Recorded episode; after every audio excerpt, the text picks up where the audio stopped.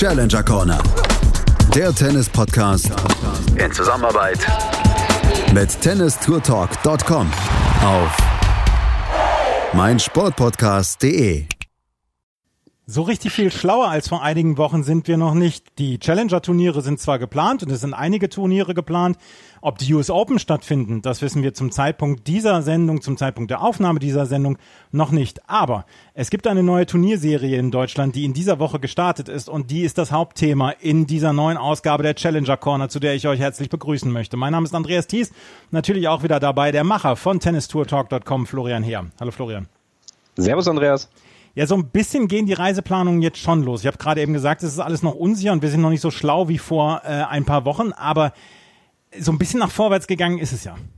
Ja, der Plan konkretisiert sich langsam und ähm, dadurch, dass die ATP jetzt die Turniere langsam auf Tour-Ebene und auch auf Challenger-Ebene weiter veröffentlicht, können die Planungen, glaube ich, voranschreiten. Ja, wir haben, wir sprechen gleich über die Turnierplanung der Challenger-Serie und ähm, dass es auch ein paar Turniere gibt, zu denen dann jetzt auch äh, Florian Heer hinreisen wird. Aber es gab ein Thema, das in der letzten Woche auf jeden Fall äh, so ein bisschen für Beachtung gesorgt hat. Das ist die IPL, die International Premier League. Und ähm, Florian, wir müssen sagen, wir sind da auch so ein bisschen überrascht worden, oder?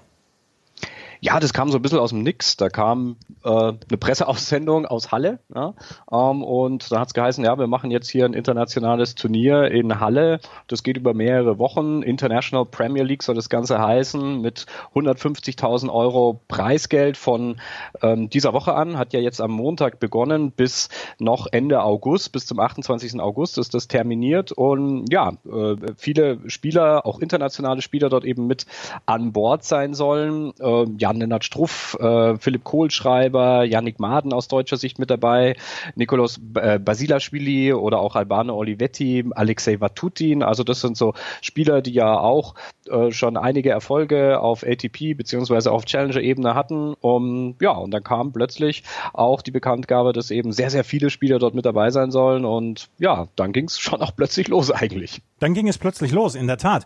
Und wir haben jetzt in dieser Woche die ersten Matches gesehen. Wir haben Jan-Lennart Struff schon in Aktion gesehen. Wir haben Kevin Krawitz in Aktion gesehen. Und ähm, das ist eine Serie, die in dieser Woche losgegangen ist und die, wie gesagt, sehr kurzfristig dann für uns alle kam. Der Macher von dieser Turnierserie. Das ist André Begemann und der ist den meisten Tennisfans natürlich noch ein Begriff. Ex-Davis Cup-Spieler, immer noch auf der Challenger Tour beziehungsweise ATP Tour unterwegs, allerdings halt nur als Doppelspieler, nur in Anführungsstrichen. Und ähm, er hat diese Serie ins Leben gerufen und ähm, bis jetzt, also was ich jetzt auf dem Tennis Channel etc. gesehen habe, ähm, kann sich das auf jeden Fall sehen lassen. Wir haben auf jeden Fall zwei Beläge dort. Ja, das macht's besonders. Also zwei Sachen machen diese Turnierserie besonders, zur Unterscheidung vielleicht von vielen anderen nationalen Turnierserien, die inzwischen in den Ländern und vielen anderen Ländern ja auch stattfinden, ist erstmal, wie schon erwähnt, dass eben internationale Spieler mit dabei sind und dass auf zwei Belegen gespielt wurde äh, oder wird. Na, ähnlich hat man das schon mal in Belgrad gemacht, an der Tipsarevic, äh, äh Tipsarevic Akademie. Der hat auch angefangen, das Turnier auf Sand zu spielen zu lassen, als dann bekannt wurde, dass die US Open äh, wahrscheinlich stattfinden werden, hat er als Vorbereitung dann auf Hardcore geswitcht und eine ähnliche Überlegung ist hier eben auch, dass man ja unterschiedliche Belege den jeweiligen Spielern hier vorgeben möchte, je nachdem, wo ihr Restart dann äh, in den nächsten Wochen stattfinden wird, entweder in den USA oder auf der europäischen Sandplatzsaison, meistens dann auf Challenger-Ebene.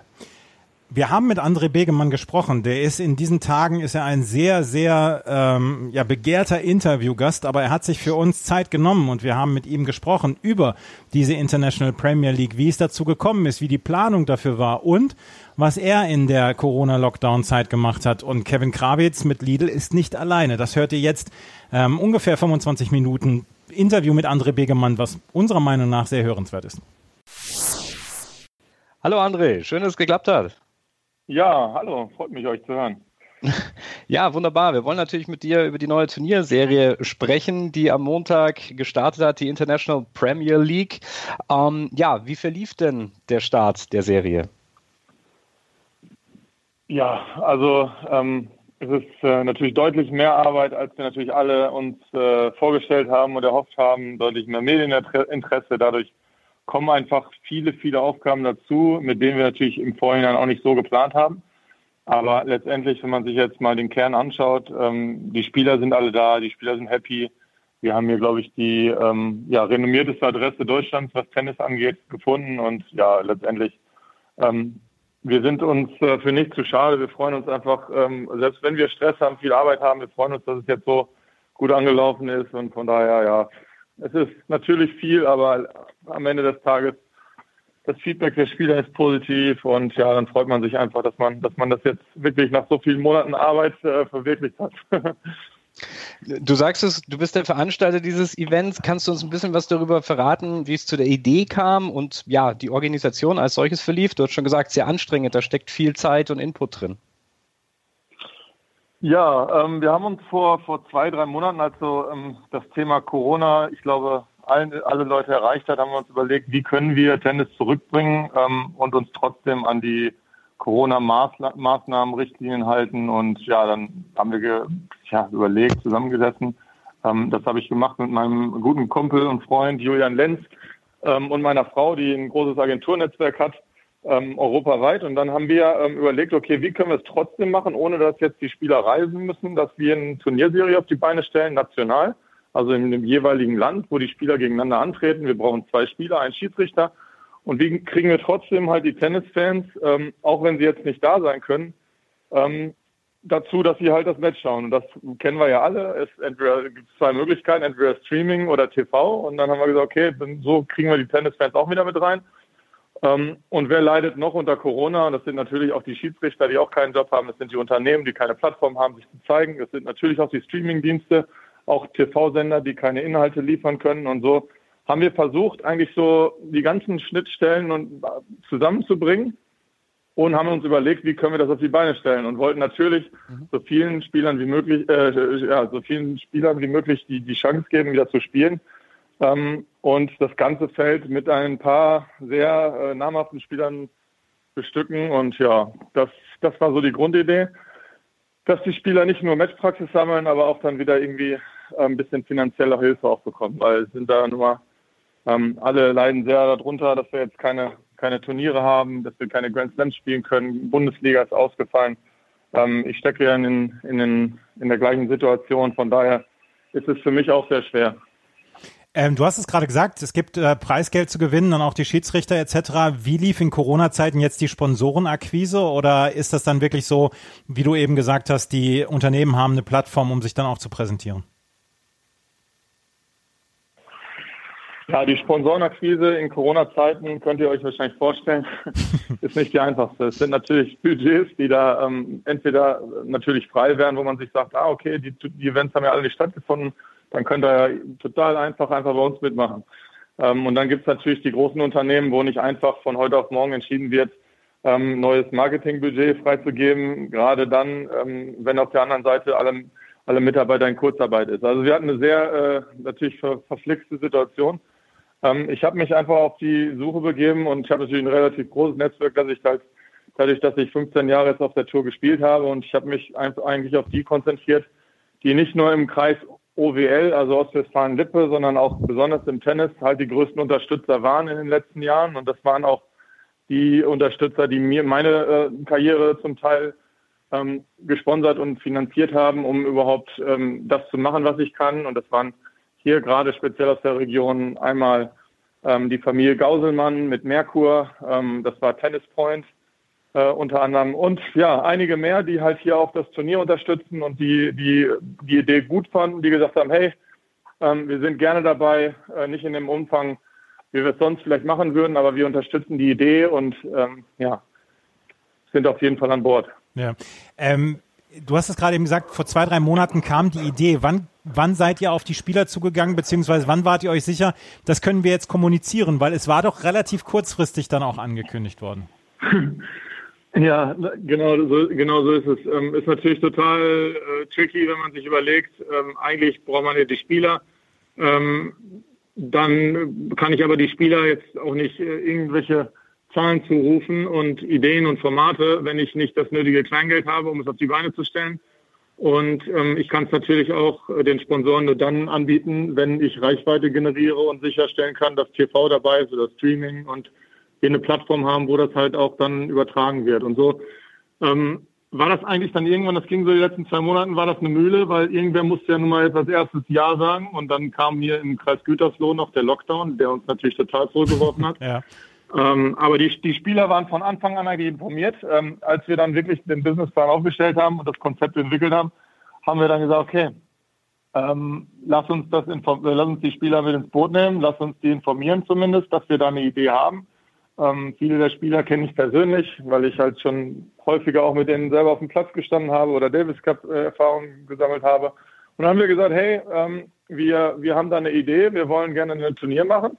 Ähm, wir wollen gerne euch wieder die Chance geben. Wir möchten auch, dass ihr ein bisschen Geld verdient natürlich, aber hauptsächlich auch ähm, Tennis wieder zurückbringen ins Rampenlicht. Und ja, dann waren, also das also das Feedback war sehr positiv. Wir waren, also ich war auch zum Teil sehr überrascht, weil sie es einfach so gut angenommen haben, haben natürlich immer gesagt, hey, haltet uns einfach auf dem Laufenden und sagt uns Bescheid, was sich die Dinge entwickeln und ja, und dann kam dann letzte Woche oder vor zwei Wochen besser gesagt, dann kam letztendlich die Freigabe und dann konnten wir auch publik gehen. Vorher haben wir uns so ein bisschen dagegen gesträubt, weil wir jetzt natürlich auch ein bisschen Newbies immer noch sind auf dem Gebiet und ja, haben dann gesagt, ey, wir machen es erst dann, wenn es wirklich 100% feststeht, als es dann lieber zu vier Wochen vorher bekannt zu geben und es dann wieder abzusagen. Und ja, das war so der Weg.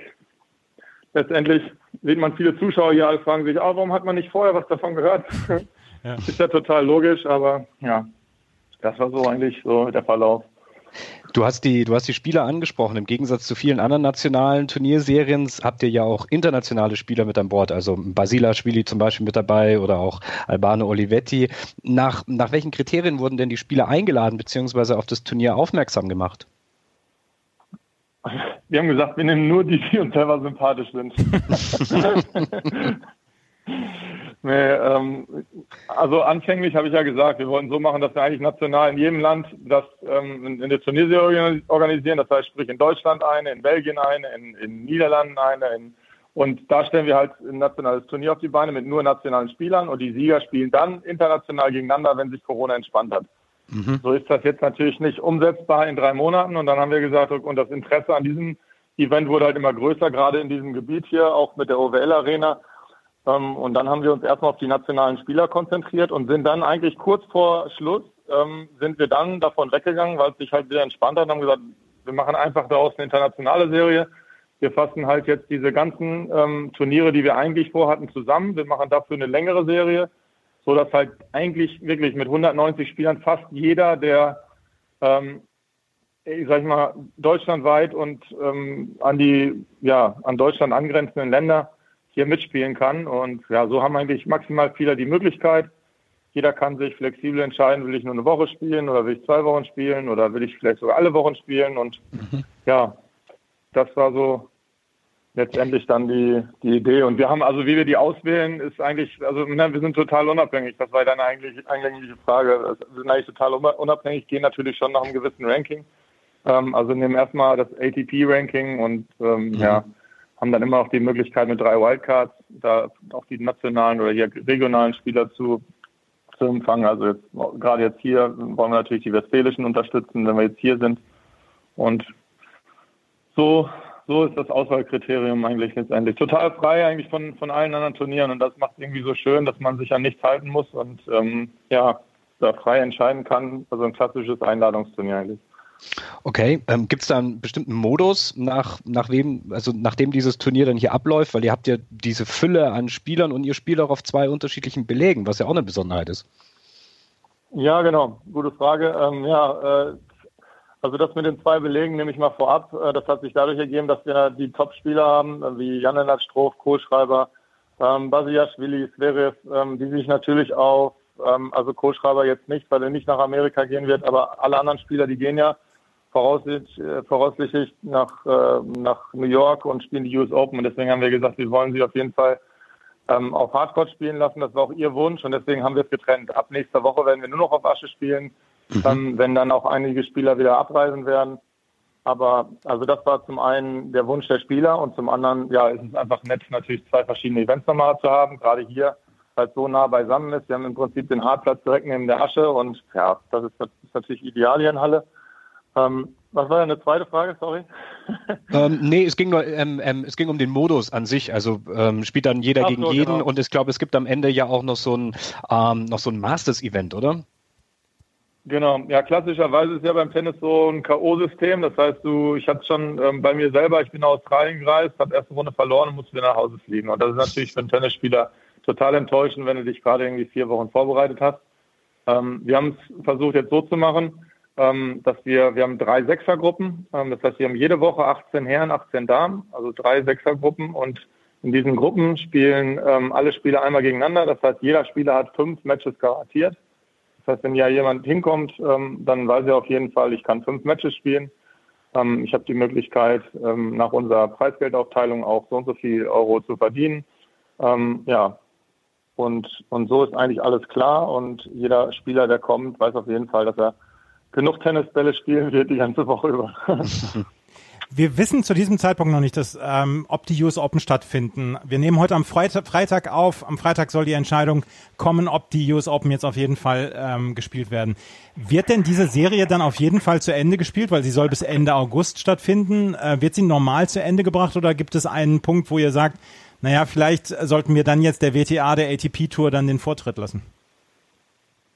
Nein, also, also da bin, da sind wir äh, im Team sowas von überzeugt und ähm, wir haben so lange äh, an der Idee gearbeitet, dass wir gesagt haben, wir machen auf jeden Fall fünf Wochen, unabhängig von irgendwelchen Entscheidungen ähm, der USDA oder der ATP und WTA.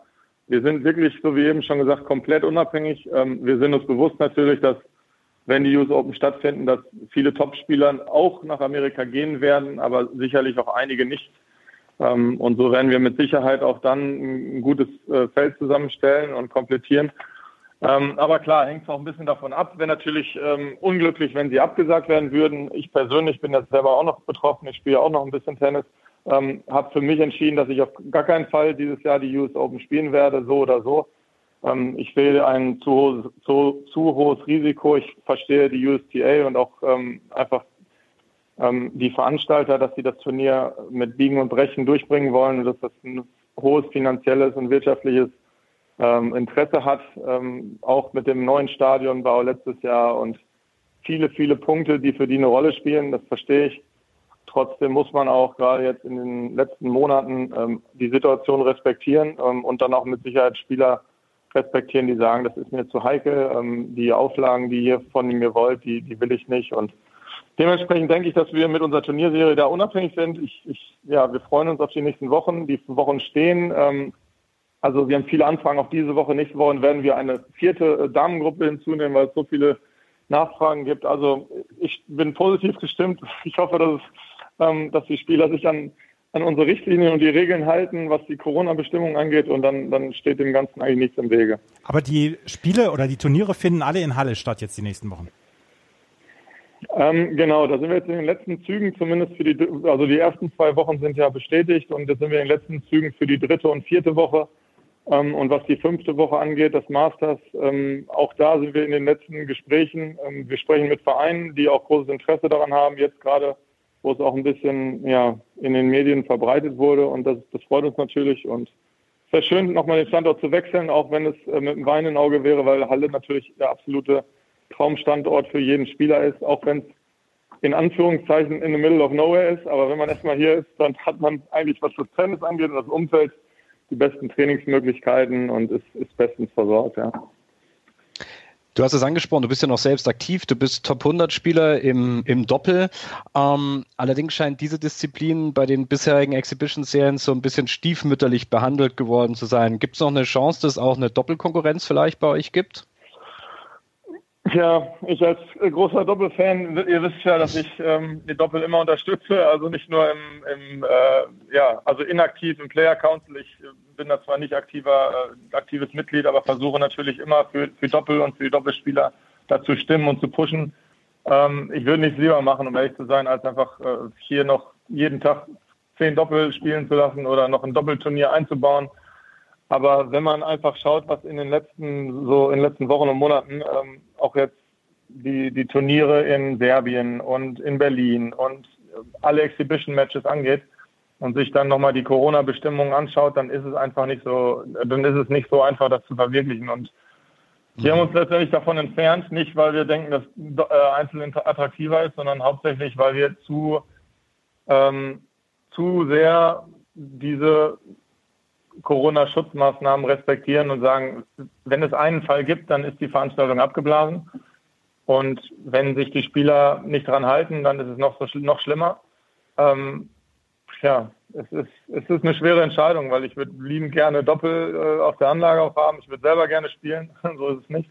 Mhm. Aber es ist, wir sind alle ein bisschen zwiegespalten. Ne? Es gibt ganz bestimmte Richtlinien und dann sind die Spieler nah beisammen und dann haben sie beide den Ball in der Hand und dann sitzen sie zu nah auf der Bank miteinander. Und natürlich mhm. könnte, könnte man das alles klären, man könnte die Bänke verstellen und, und, und. Aber dann hat es auch irgendwie nicht mehr den Flair, den eigentlich doppelt hat. Diese Nähe, dieses Team, dieses, diese Absprache, diese Abstimmung, ne? dieses, keine Ahnung, Intime schon fast, hätte ich gesagt. Und das, mhm. ja, Vielleicht, vielleicht erinnert sich noch, dann nehmen wir vielleicht noch ein Showdoppel hinzu, dann lade ich euch beiden noch ein, dann könnt ihr mitspielen. Ja. oh, super. aber ich weiß nicht, ob, das, ob wir da so wettbewerbsfähig sind. Ja, schon ein bisschen, aber Spielt ich glaube... Spielt ihr beiden denn aktiv, oder? Ja, mich darfst aber, du ja im, im, Tischtennis, darfst du mich dann einladen. Ah, okay, sehr gut. ich glaube, ich glaub, ganz ausreichend wird es nicht, ja. ähm, äh, äh, du hast Was gesagt... Was ist euer Lieblingspodcast eigentlich? Kurze Zwischenfrage von meiner Seite. Unser Lieblingspodcast. Ja. Das sind die, die wir selber machen. Ja, natürlich, aber außer eure meine ich natürlich. Das ist eine gute Frage. Ja, schwierig, ne? Das ja, das ist jetzt tatsächlich schwierig zu beantworten, weil ich meine, Tennis-Podcasts gibt es inzwischen einige und die sind eigentlich alle ganz, ja. äh, ganz gut, muss man sagen, oder? Ja. Ja, sehr gut. Und jetzt vom Tennis weg? Oh, da bin ich ehrlich gesagt raus. Da bin ich äh, überhaupt gar nicht viel okay, mit okay. Podcast unterwegs, also muss ich sagen. Okay. Äh, also ich zumindest nicht, Andreas. Fest und flauschig. ja, fest und flauschig natürlich, immer gerne gesehen. Ich mag die, ich mag die True Crime Podcasts und ich höre sehr viele amerikanische Podcasts, dann auch noch aus dem Bill Simmons Universum und so weiter. Ich höre gemischtes Hack, weil der Tommy Schmidt aus Detmold kommt und ich komme aus Lemgo und der Tommy Schmidt spielt auch ein bisschen Tennis. Bin großer Fan, habe ihn noch eingeladen, aber habe noch keine Rückmeldung. Vielleicht klappt es ja auf diesem Wege.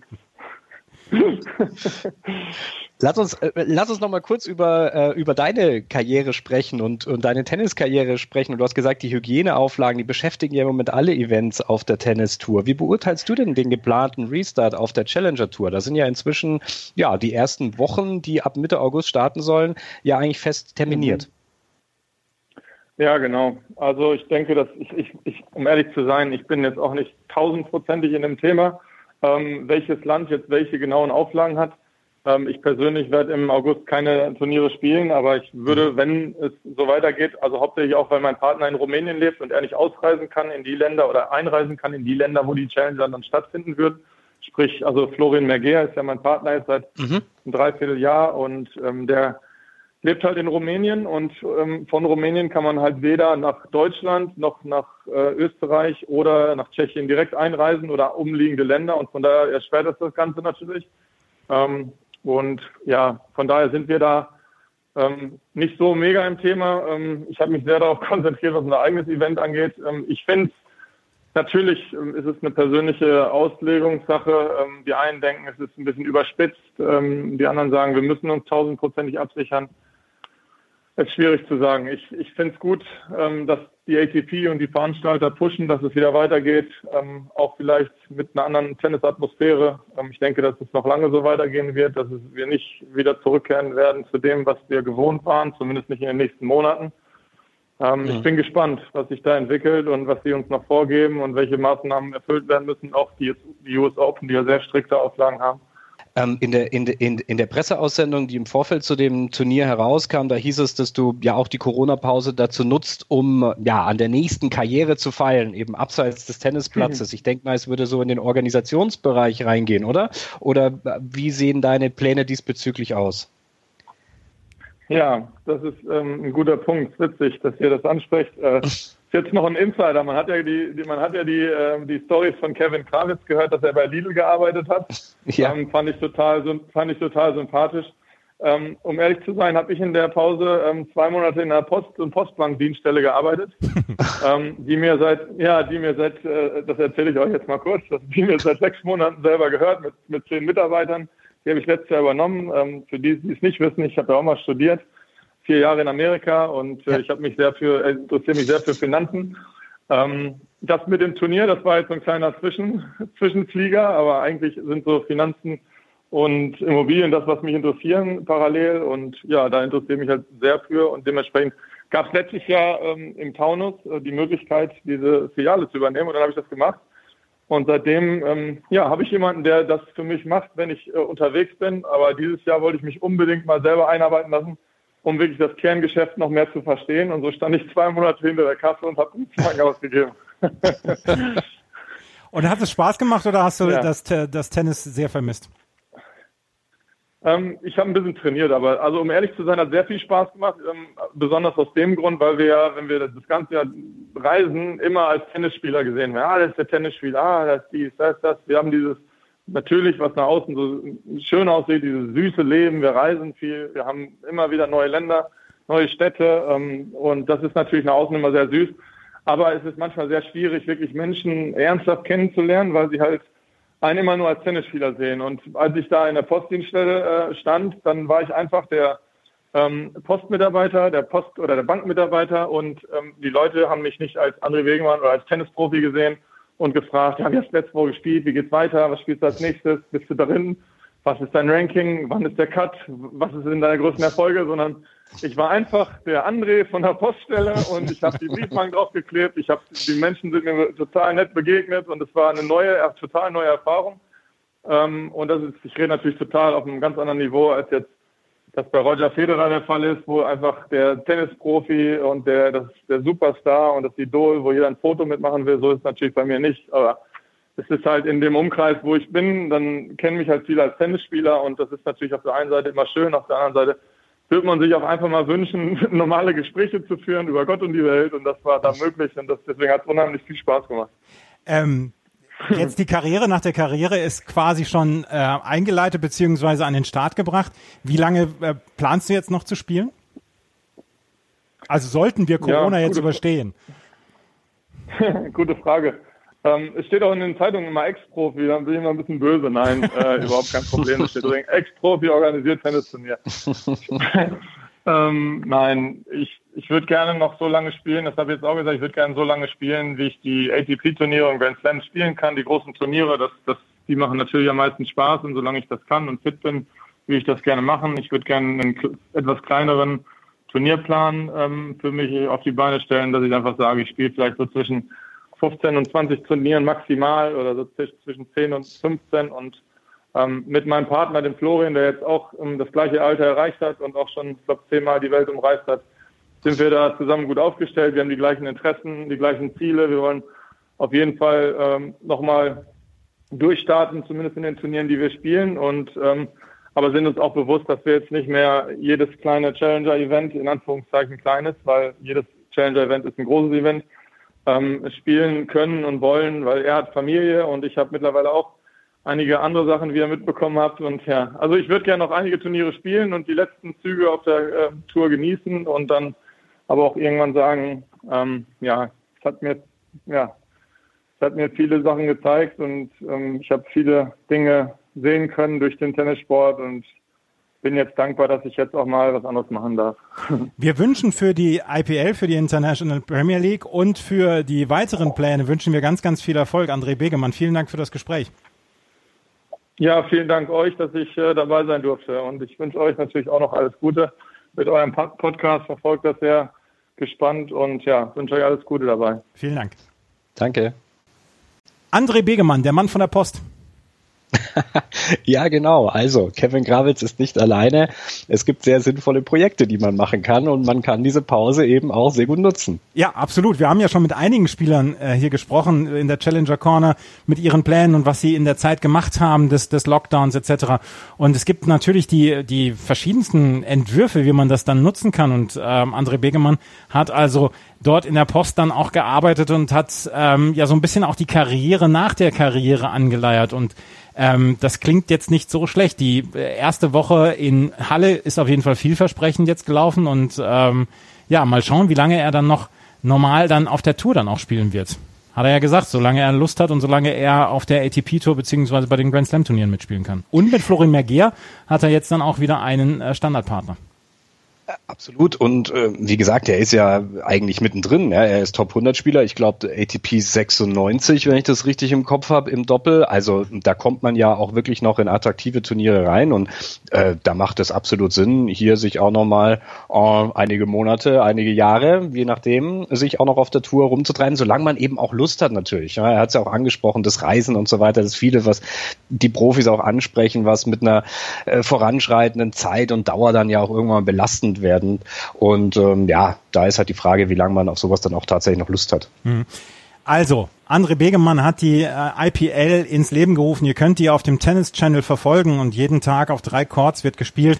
Und es sind sehr viele Spieler und Spielerinnen dort zu sehen und manche Spielerinnen und Spieler sieht man sonst nicht so häufig. Deswegen ist das hier auf jeden Fall eine gute Anlaufstelle. Ich habe in dieser Woche auch schon eine ganze Menge geschaut.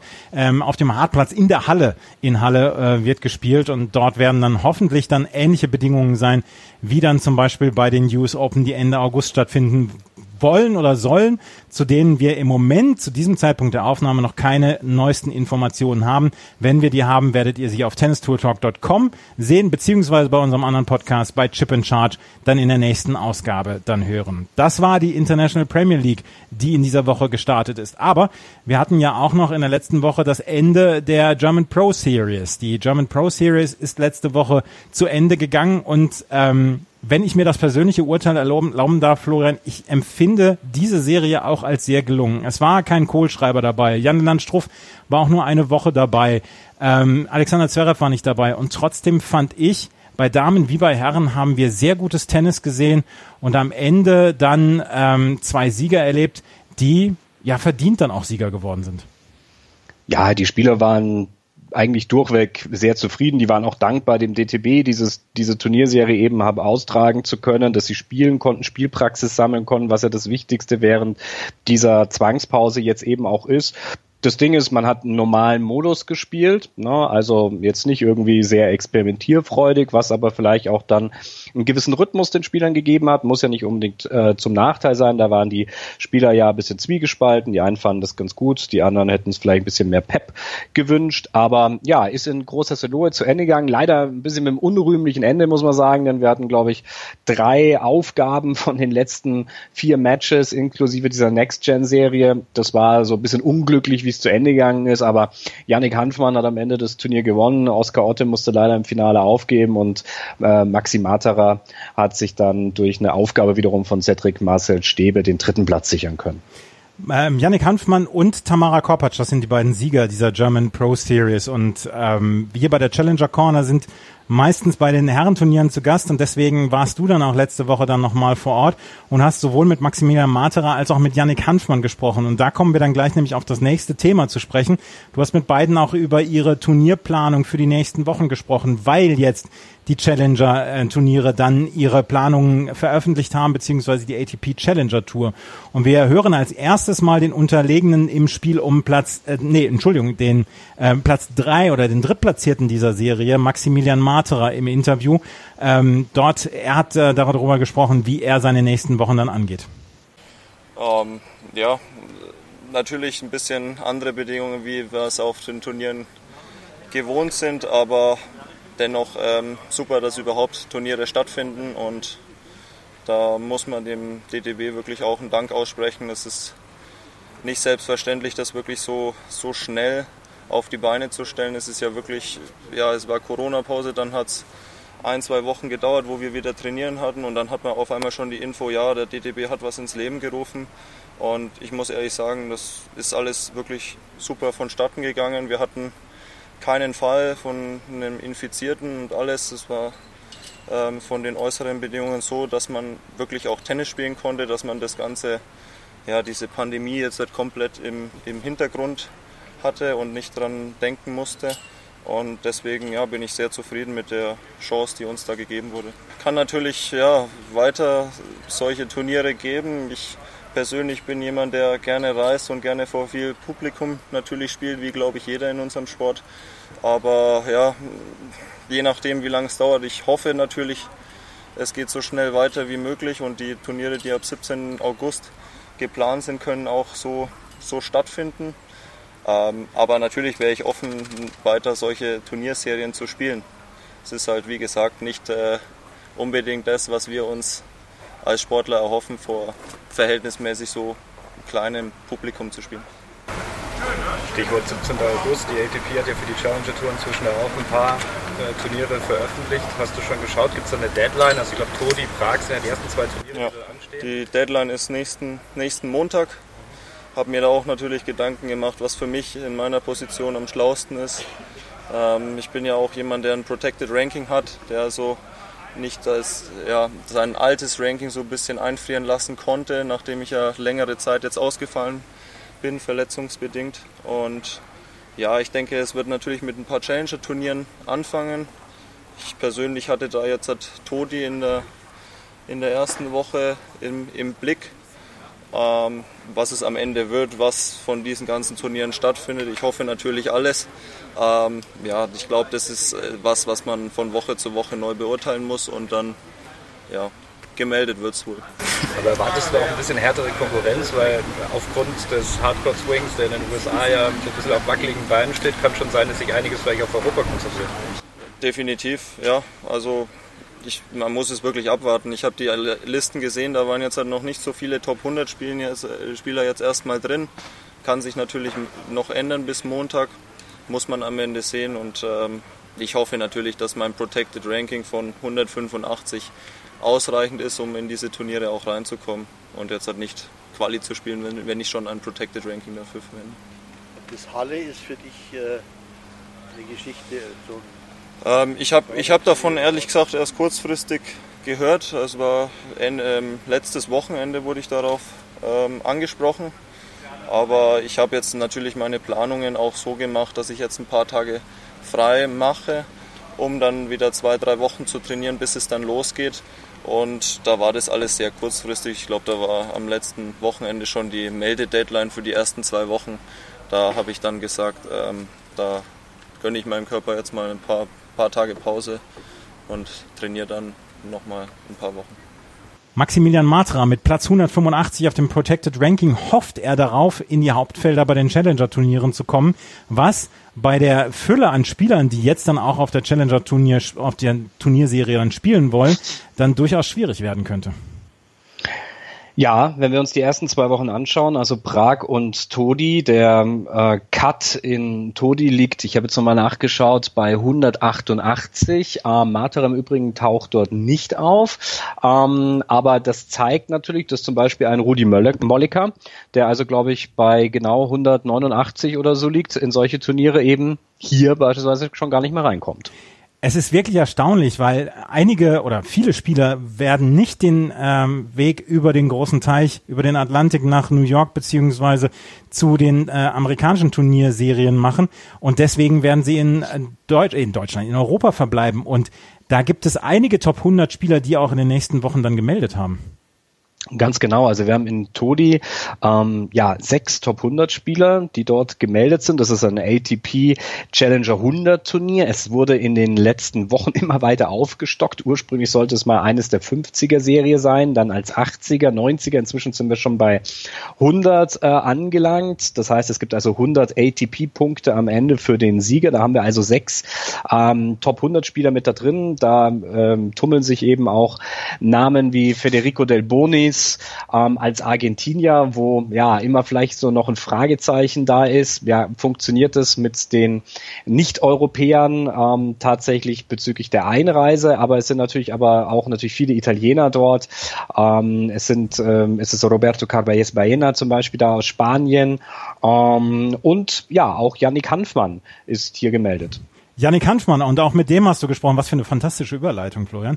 ähm, auch mit dem hast du gesprochen nach seinem Match oder nach seinem Finale, nachdem er das gewonnen hatte und wo er sich dann auch ein bisschen dazu äußert, dass die Kommunikation der ATP noch ein bisschen verbesserungsbedürftig ist. Das hört ihr jetzt. Ja, ich kann mich Oskar eigentlich nur anschließen, weil äh, bei mir ist es jetzt so, ich werde nächste Woche aufmachen, ich mache einen, einen kurzen Urlaub und dann würde ich gerne zwei Wochen trainieren und würde dann gerne Challenger spielen. Aber ja, wie gesagt, das ist alles sehr unsicher und äh, am liebsten dann auch mit Prag anfangen. Ähm, aber ja, müssen wir mal sehen. Ich glaube, da gibt es fast neue Updates äh, alle, alle Woche oder je, jeden Tag. Da gibt es irgendwie was Neues auf Twitter. Und äh, ja, mal schauen. Du sagst, es gibt die Updates auf Twitter. Es gibt ja so einige, die sagen, es gibt bessere Updates auf Twitter als äh, von der offiziellen ATP Player Zone. Würdest du dem so ungefähr zustimmen? Ja, leider. Okay.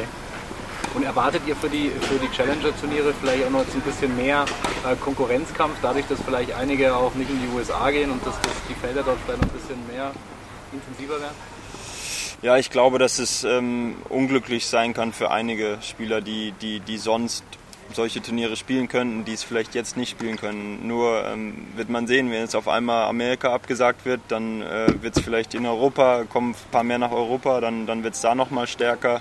Wenn Amerika stattfindet und Europa stattfindet, glaube ich, ist es eigentlich ganz gut, weil sich es ganz gut verteilt. Aber ja, also das ist einfach eine sauschwere Situation jetzt, ja. Und ähm, ich hoffe, dass es, wenn es losgeht, dass es im, im, so fair wie möglich losgeht, dass, die, dass fast alle die Möglichkeit haben, irgendwie Punkte zu kriegen oder zu, dafür zu kämpfen. Aber ich bin, ja, ich, ich glaube nicht, dass es so funktionieren wird. Kennst die Lage auch in den Staaten. Wie, wie würdest du das im Moment einschätzen? Du hast ja lange College Tennis gespielt. Würdest du jetzt im Moment in so einer Bubble in den US Open antreten? naja, wenn die Bubble so wäre wie jetzt zum Beispiel bei der NBA oder so, dann würde ich mich damit eher wohlfühlen. Ähm, das, was die US Open oder so vorschlagen, schwer einzuschätzen von hier. Ähm, ich bin relativ froh, wenn, wenn, wenn ich einfach sagen kann, ich kann Prag spielen und das ist es. Ähm, ich, wenn ich jetzt in der Entscheidung wäre, nach Amerika zu gehen, würde ich mich schwer tun. Janik Hanfmann, nicht zufrieden mit der Kommunikation der ATP. Er erfährt alles Wichtige über Twitter. Ja, ich glaube, da ist er im Moment auch nicht alleine. Ähm, ich weiß nicht, wer es war. Ich glaube, es war sogar Dirk Kordorf, der das tatsächlich angemerkt hat über Twitter, dass das im Moment die bessere Quelle ist, um an Informationen zu kommen, als die eigentliche ATP Player Zone, wo ja so Internas ähm, dort eigentlich kommuniziert werden sollen.